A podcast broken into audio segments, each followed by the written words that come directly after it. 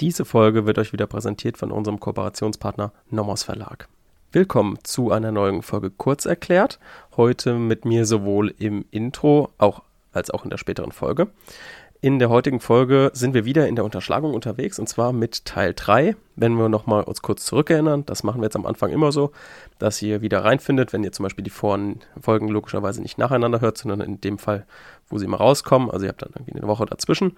Deswegen denken wir es ganz sinnvoll, über nochmal einen kurzen Rückblick zu machen in die vorherigen Folgen. Und da wissen wir einmal in Folge 1 haben wir uns das alles im Überblick angeguckt, haben uns das Schutzgut angeguckt, weil wir ja jetzt immer mit der Systematik argumentieren wollen, weil wir immer mit dem Sinn und Zweck argumentieren wollen. Und deswegen müssen wir halt auch uns bewusst machen, was ist jetzt hier das Rechtsschu Rechtsschutzgut, was von der Unterschlagung geschützt wird. Das haben wir so in der ersten Folge gemacht. Dann haben wir uns natürlich auch das Aufbauschema angeguckt. Und in der zweiten Folge sind wir dann jetzt schon eingestiegen und haben uns was zum Thema Manifestation des Zueignungswillens angeschaut. Unserer Meinung nach der Schwerpunkt ähm, in der Unterschlagung, was auch in den Klausuren eigentlich immer gefragt wird. Also vielleicht nochmal als kleiner Hinweis, wenn Unterschlagung in den Klausuren drankommt, ist das außer in den Tankfällen eigentlich immer nur ganz kleines Problemchen. Also meistens irgendwie kurz hinter dem Diebstahl immer prüfen. Natürlich nicht vor dem Diebstahl, denn wir wissen, der Unterschlagung ist subsidiär zum Diebstahl. Also prüfen wir es immer nach dem Diebstahl und sprechen dann meistens immer nur bei einzelnen Problemen kurz an. Okay, hier gibt es Unterschlagung. Manifestationshandlung müssen wir irgendwie auslegen. Und dann sind wir mit diesem Problem eigentlich schon durch.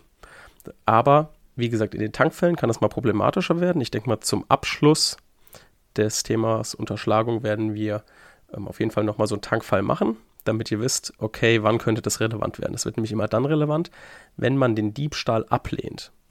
Weil dann muss man halt noch den Betrug prüfen, da fliegt man vielleicht auch raus und dann hat man eben noch die Unterschlagung. Aus welchen Gründen man jetzt im Diebstahl und Betrug rausfliegt, kommt dann in diesen Tankfolgen.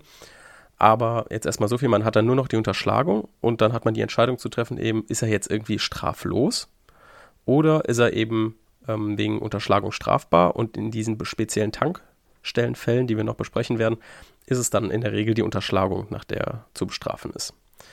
Und hier eben wird dann das Thema Manifestationshandlung, dass man es richtig hier subsumiert, wieder relevant. Wir wissen aber natürlich auch, dass innerhalb der Unterschlagung auch die fremde bewegliche Sache eine Rolle spielt und die haben wir ja eigentlich immer schon geprüft. Das heißt, wenn wir Unterschlagung prüfen, müssen wir eigentlich fremde bewegliche Sachen nie nochmal prüfen, weil wir können einfach nach oben verweisen, weil ja bei der Unterschlagung immer eigentlich zuerst der Diebstahl geprüft wird. Wir wissen ja, Unterschlagung ist ja praktisch der Diebstahl, nur dass dort ähm, keine Wegnahme zu prüfen ist. Und deswegen merken wir uns in der Klausursituation immer erst Diebstahl, dann Unterschlagung. Und in den Tankstellenfällen Unterschlagung besonders ausführen. So, jetzt aber nichts wie rein in die Folge. Wir wollen jetzt ein bisschen was zum Thema Manifestationshandlung wieder lernen. Und zwar wollen wir uns heute anhand von bestimmten Fallgruppen und kleinen Fällen nochmal einfach einen Überblick darüber verschaffen, was ist denn jetzt Manifestation, was ist jetzt Zueignungswillen, wie trennen wir das? Wir wissen, wir haben eine objektive Seite, wir wissen auch eine subjektive Seite. Das wollen wir jetzt schön differenziert betrachten und dafür werden wir uns nochmal als Wiederholung, wie gesagt, weil ich das einfach wichtig finde, dass man den Sinn und Zweck versteht, nochmal angucken, was wird denn jetzt überhaupt von der Unterschlagung geschützt oder was steht dahinter? Warum hat der Gesetzgeber gesagt, ja, ich möchte, dass jemand, der eine Unterschlagung begeht, bestraft wird? Und zwar ist natürlich das Schutzgut erstmal Eigentum, genau wie es beim Diebstahl auch ist. Wir wissen aber, wenn jemand einen Diebstahl begeht, kann, wenn wir ins Zivilrecht gehen und der Dieb die Sache weiter verkauft und übereignet, kann jemand gutgläubig nicht daran erwerben, das Eigentum. Denn wir haben den 935, der das bestimmt, dass abhanden gekommene Sachen eben kein, nicht dem guten, gutgläubigen Erwerb zugänglich sind.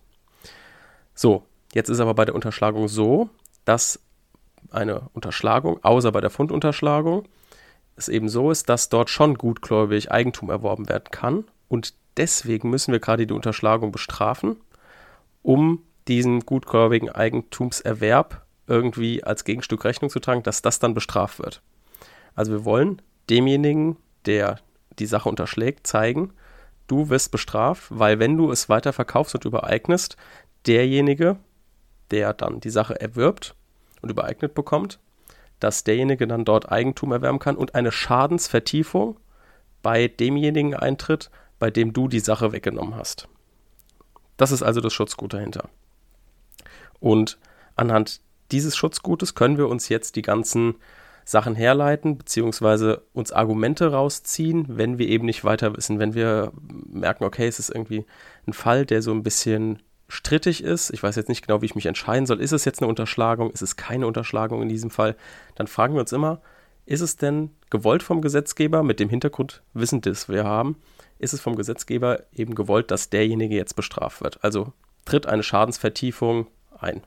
Besteht die Gefahr, dass die Schadensvertiefung Eigentumsverlust eintritt. Wir werden sehen, später ist das auf jeden Fall nochmal eine Argumentation bei der wiederholten Zueignung. Deswegen ist es mir so wichtig, dass wir uns darauf jetzt auch fokussieren und uns das immer wieder ins Gedächtnis rufen, weil der Streit der wiederholten Zueignung kommt eigentlich fast in jeder Diebstahls- und Unterschlagungsklausur.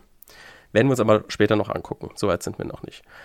Aber wie gesagt, wir merken uns jetzt zum letzten Mal, ähm, Schutzgut ist das Eigentum und es soll eben der ursprüngliche Eigentümer davor geschützt werden, dass der Unterschlager die Sache weiter übereignet und der Eigentümer daran dann sein Eigentum verliert. So, das merken wir uns und schauen uns jetzt auch nochmal das Aufbauschema an, damit wir wissen, wo wir uns heute befinden. Also, Tatbestand. Erstens, fremde wirkliche Sache. Wir wissen, brauchen wir hier nie prüfen, ist meistens schon im Diebstahl geprüft worden. Wir können in der Klausur nach oben verweisen. Dann kommt die Zueignung. Die Zueignung besteht aus dem Zueignungswille. Das ist einmal der Wille der Aneignung und einmal der Wille der Enteignung und dann die Manifestationshandlung. Die Manifestationshandlung ist das, was wir hier am meisten prüfen müssen, das, was am relevantesten wird, weil Aneignungswille, Enteignungswille haben wir ja auch schon eigentlich immer im Diebstahl geprüft. Weil da haben wir ja die Aneignungsabsicht und den Enteignungswillen. Vielleicht nochmal als kleine Erinnerung. Die Aneignungsabsicht ist ja ein Mehr zum Aneignungswillen. Denn wir haben ja schon in der Definition der Aneignungsabsicht dabei, dass es Absicht sein muss. Und bei der Unterschlagung ist eben nur der Wille der Aneignung relevant und ein, der Wille ist ein weniger zu der Absicht. Das heißt, wenn wir im Diebstahl schon die Aneignungsabsicht bejaht haben, können wir hier auf jeden Fall auch sagen, ja, Aneignungswille liegt auch vor, siehe oben. Und hier prüfen wir auch den Enteignungswille und den haben wir auch genau in der gleichen Form oben schon geprüft. Ihr seht, das einzig Relevante eigentlich in so einer klassischen Klausur ist, dass man die Manifestationshandlung prüft. Und die kommt jetzt eben im zweiten Punkt der Zueignung. Danach prüfen wir noch Rechtswidrigkeit der Zueignung, Vorsatz bezüglich allen objektiven Tatbestandsmerkmalen und dann kommt eben Rechtswidrigkeit und Schuld. So, erster kleiner Fall. Und zwar lautet er wie folgt. A verwahrt in seinem Lagerhaus gegen Entgelt für den Büroausstatter B mehrere moderne Bürostühle gleichen Typs von diesen verkauft er mehrere in unterschiedlichen Stückzahlen gegen Vorkasse bei eBay an einzelne Käufer. Hier kommt eine Zueignung nicht in Betracht. Und warum kommt die nicht in Betracht? Weil im Verkauf von unausgesonderten Gattungssachen kann keine Zueignung stattfinden. Jetzt ist natürlich die Frage, warum kann hier keine Zueignung stattfinden? Weil eben das Tatobjekt noch nicht hinreichend bestimmt ist. Also Sachen, die noch nicht ausgesondert sind, können als solche auch nicht in Eigenbesitz genommen werden erst durch eine Aussonderung, also hier von dem B vorgenommen, der müsste die halt irgendwie aussondern und damit irgendwie Besitz begründen an den einzelnen Gegenständen, sonst kann keine Zueignung erfolgen. Wir wissen ja auch, die Unterschlagung kann nur begangen werden, wenn derjenige auch Besitz an der Sache hat. Also ich kann jetzt nicht zu jemandem geben, das wäre dann unser Fall 2 und demjenigen sagen, also ich gehe zum Beispiel zu Kurosch und sage, ja Kurosch, ich verkaufe dir die Uhr von dem Typ da hinten, der die gerade trägt. Dann kann ich keine Unterschlagung begehen, weil ich gar keinen Besitz an der Sache habe. Wenn man sich das vielleicht so ein bisschen, hm, ich sag jetzt mal umgangssprachlich äh, verstehen will, dann ist es natürlich so, dass wenn ich keinen Besitz an einer Sache habe, also auch keine tatsächliche Sacherschaft, keinen Zugriff auf die Sache habe, wie soll ich denn dann ähm, Eigentum übertragen? Natürlich, es gibt noch bei den 932 ähm, BGB gibt es natürlich noch Ausnahmesituationen, Übereignung kurzer Hand und so weiter. Aber grundsätzlich gilt eben für die Unterschlagung, dass ich irgendwie Besitz an dieser Sache haben muss, Zugriff darauf haben muss, weil ansonsten kann grundsätzlich oder in der Regel eine Eigentumsübertragung nicht stattfinden. Und deswegen ist es eben so, dass hier jetzt in dem Fall ich keine Unterschlagung begehen würde, wenn ich dem Kurosch eine mir fremde und vor allem auch nicht in meinem Besitz bestehende Uhr zum Kauf anbieten würde. So, dann wäre unser dritter Fall wäre A bejaht bei einem Telefongespräch wahrheitswidrig die Frage des B, ob er, also der A, bei diesem am Vortag eine Uhr vergessen habe. Bestes Beispiel für eine Studentenparty. Können wir auch einen Turnbeutel nehmen oder ähnliches. Oder meine Musikbox. Ich bringe auf eine Party meine Musikbox mit, vergesse die da, gehe wieder nach Hause und denke mir, ach, wo ist meine Musikbox geblieben? Dann war Korosch aber auch auf der Party, hat gemerkt, ach, die Musikbox, die hat ja der, der Basti da vergessen und ruft jetzt bei dem Veranstalter an von der Party und sagt, ja, ich habe meine Musikbox vergessen. Wenn du denjenigen suchst ähm, oder nicht mehr weißt, wer die mit, mitgebracht hat, ich hatte die mitgebracht. So, dann kann Kurosch hier eben eine Unterschlagung begehen. Und das schauen wir uns jetzt genau an, warum. Eine Zueignung kann eben auch in der widerrechtlichen Begründung von mittelbarem Besitz liegen. Das ist eben dann der Fall, wenn ein Gutgläubiger oder ein Bösgläubiger und dann gegebenenfalls nach 242 strafbarer Dritter die Sache für den Täter in Besitz nimmt. Weil eben der Partyveranstalter jetzt die Uhr für Kurosch bis zur Herausgabe an diesen besitzen will. Eignet sich eben jetzt Kurosch durch die Begründung mittelbaren Eigenbesitz zu. Das ist zum Beispiel eine komplizierte Situation, die man sich einfach nochmal so vor Augen führen muss und auch vielleicht ähnlich zu der Situation mit der Uhr eben ähm, geschildert ist, aber hier durch diese widerrechtliche Begründung oder diese, dieser Anruf, dieses Aktivwerden, dadurch kann er eben mittelbaren Eigenbesitz begründen.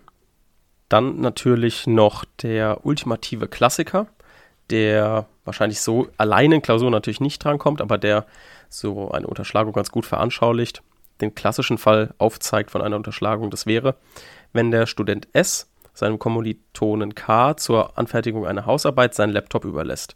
Nach Abschluss der Arbeit fragt eben der Kommilitone seinen gutgläubigen Bruder, ob dieser ihm den Rechner nicht für einen guten Preis abkaufen wolle. Das ist hier der ganz klassische Fall, wo dann der Bruder hier gutgläubigen Erwerb an dieser Sache erwerben kann, an dem Laptop und eben der äh, Student S hier eben sein Eigentum verliert. Und genau aus diesem Grund hier, das ist genau der Grund, warum die Unterschlagung zu bestrafen ist.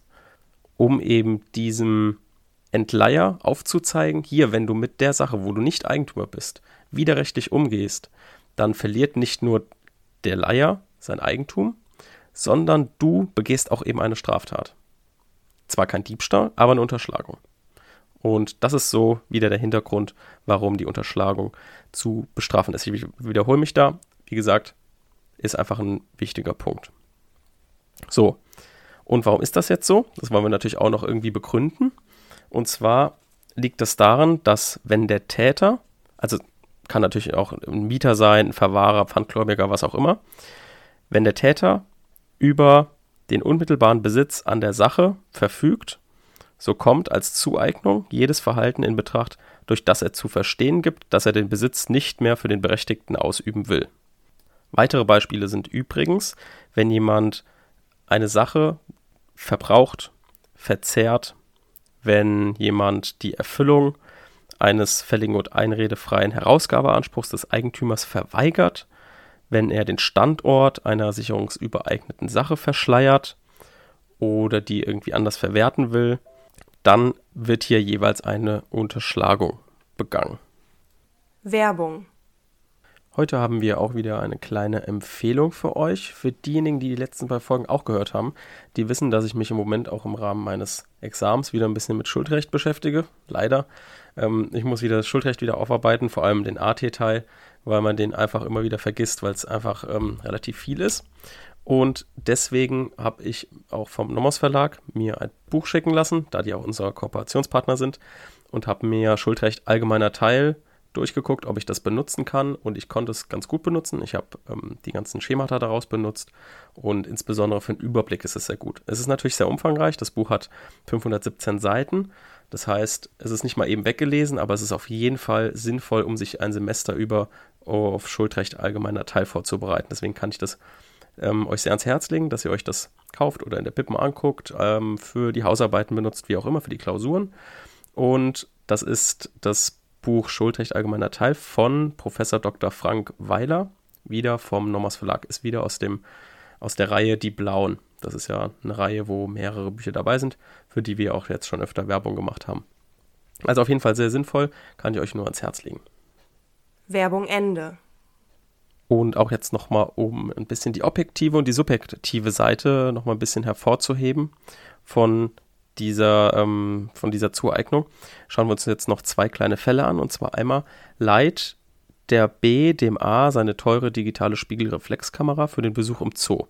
A benutzt die Kamera auch absprachegemäß, gedenkt aber nicht, sie dem B zurückzugeben. So, an diesem Punkt muss man einfach sagen, hat der A noch keine Unterschlagung begangen. Denn wir wissen, wir sind eben nicht der allwissende objektive Betrachter, der in den Kopf reinschauen kann, sondern wir sind derjenige, der im Zoo neben dem Typ hergeht und ihm zuguckt. Und wir wissen natürlich, weil, wir, weil das gehört auch noch zum objektiven Maßstab, wir wissen also, er hat einen Live-Vertrag, hat die, ähm, die Kamera geliehen bekommen, wird, ist jetzt streng genommen ein Live-Vertrag, aber auf jeden Fall haben wir das mitbekommen, dass er von seinem Kumpel die Spiegelreflexkamera bekommen hat, mit der Erlaubnis, sie benutzen zu dürfen und so weiter. Und laufen dann immer die ganze Zeit parallel neben ihm her und gucken, ah, okay, ähm, er macht ja hier nur Fotos, er geht jetzt wieder nach Hause. Und dass jetzt sich was in seinem Kopf geändert hat, das sehen wir nicht, als objektiver Betrachter jedenfalls nicht, nach der herrschenden Meinung. Deswegen hat er hier eben noch keine Unterschlagung begangen. Wenn jetzt hier aber in der Abwandlung der A aus dem Zoo zurückkehrt und dem B erzählt, die Kamera sei ins Nilpferdbecken gefallen. Dann wissen wir, ah, in dem Moment ist eine Zueignungshandlung, eine Handlung nach außen getreten, die wir als objektiver Betrachter wahrnehmen können. Und in dem Fall wissen wir, okay, jetzt verhält er sich nicht mehr so, wie er sich verhalten sollte, weil wir als objektiver Betrachter, der die ganze Zeit dabei war, im Stillen neben ihm hergelaufen, wir haben gesehen, die ist eben nicht ins Nilpferdbecken gefallen, sondern er hat sie mit nach Hause genommen. Das heißt, ab dem Moment wissen wir, okay, hier ist jetzt die Handlung, die hier relevant ist.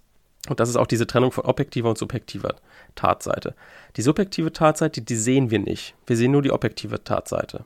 Und da wir halt nicht dieser allwissende objektive Betrachter sind, sondern der nebenherlaufende objektive Betrachter, ist erst in dem Moment, wo etwas nach außen tritt, was wir sehen können, ähm, für uns Anknüpfungspunkt, um die Unterschlagung bejahen zu können.